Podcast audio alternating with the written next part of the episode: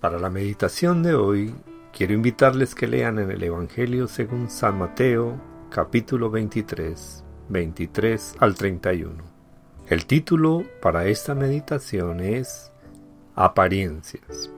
En la primera carta del apóstol Pablo a Timoteo, capítulo 1, versículo 5 dice, Este mandamiento es el amor nacido del corazón limpio y de fe no fingida. En mi país de origen hay un dicho que dice, en casa de herrero, asadón de palo. Mirando fotografías de anuncios y el contraste de los letreros, vi una fotografía en el cual había un inmaculado cartel blanco con letras rojas que captó mi atención.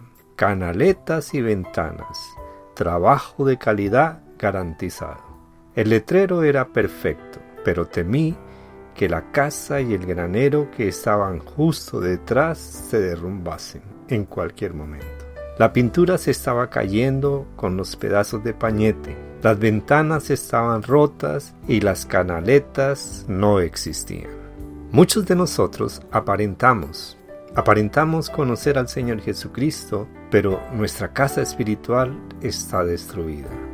Tal vez asistamos a la iglesia, hablemos la jerga cristiana e interactuemos cortésmente con los demás y hasta eventualmente prediquemos, pero cuando nuestra conducta no es coherente con lo que tenemos en el corazón, nuestro sobresaliente comportamiento es tan solo una apariencia de religiosidad.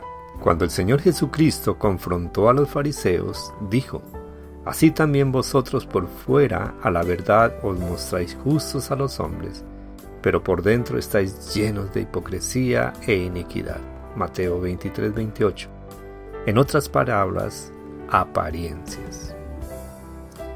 El Señor Jesucristo tenía para sus seguidores un mensaje diferente, pero igualmente directo. No seáis como los hipócritas, versículo 16 del capítulo 6 de Mateo. La Biblia nos invita a amar de corazón limpio y de fe no fingida, 1 Timoteo 1.5. Estas actitudes internas deberían irradiar a través de nuestras palabras y acciones.